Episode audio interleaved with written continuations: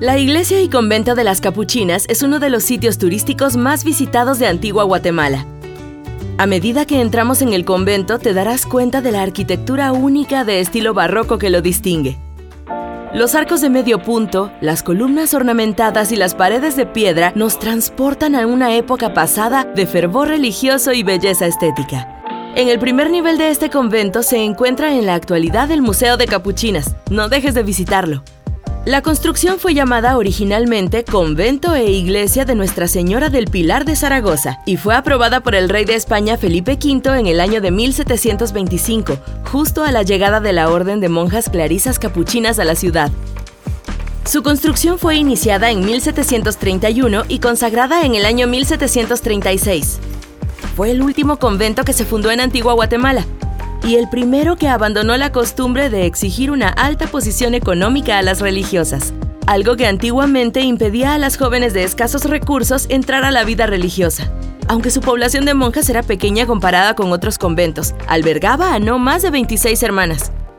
La regla máxima para las monjas de esta orden era la pobreza, también la constante penitencia y el ayuno. El edificio era ocupado por una madre abadesa que era la encargada de dirigir el convento, las monjas novicias y monjas profesas, quienes habían decidido consagrarse eternamente. Las novicias que ingresaban al convento tenían que renunciar a sus bienes materiales. No podían tener rentas, es decir, que no podían tener ningún ingreso económico por parte de sus familias o propiedades. Debían vivir exclusivamente de las limosnas de los fieles.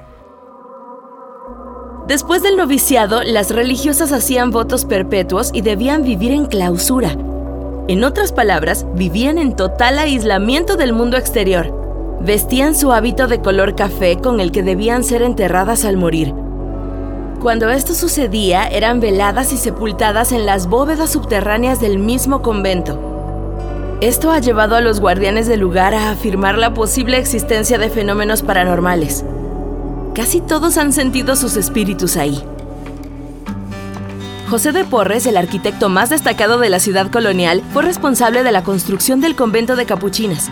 Su diseño incluyó corredores que rodeaban un patio central, caracterizados por arcos y columnas de un estilo distintivo. Además, el suelo del convento todavía conserva un tono rojizo. Justo debajo de este patio se encuentra una bóveda con una columna de 3 metros de diámetro en forma de hongo, la cual sostiene la edificación. Esta bóveda tiene una acústica sorprendente y según cuenta la historia, se utilizaba para realizar penitencias o castigos a las religiosas.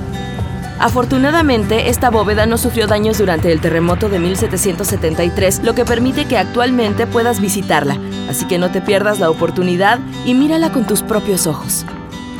Cada una de las celdas que utilizaban las religiosas poseían su propio sanitario y área de estudio, en una de las celdas podrás ver un maniquí que representa el modo de vida de las religiosas de aquella época. Espero que hayas disfrutado de esta maravillosa experiencia. Hasta la próxima.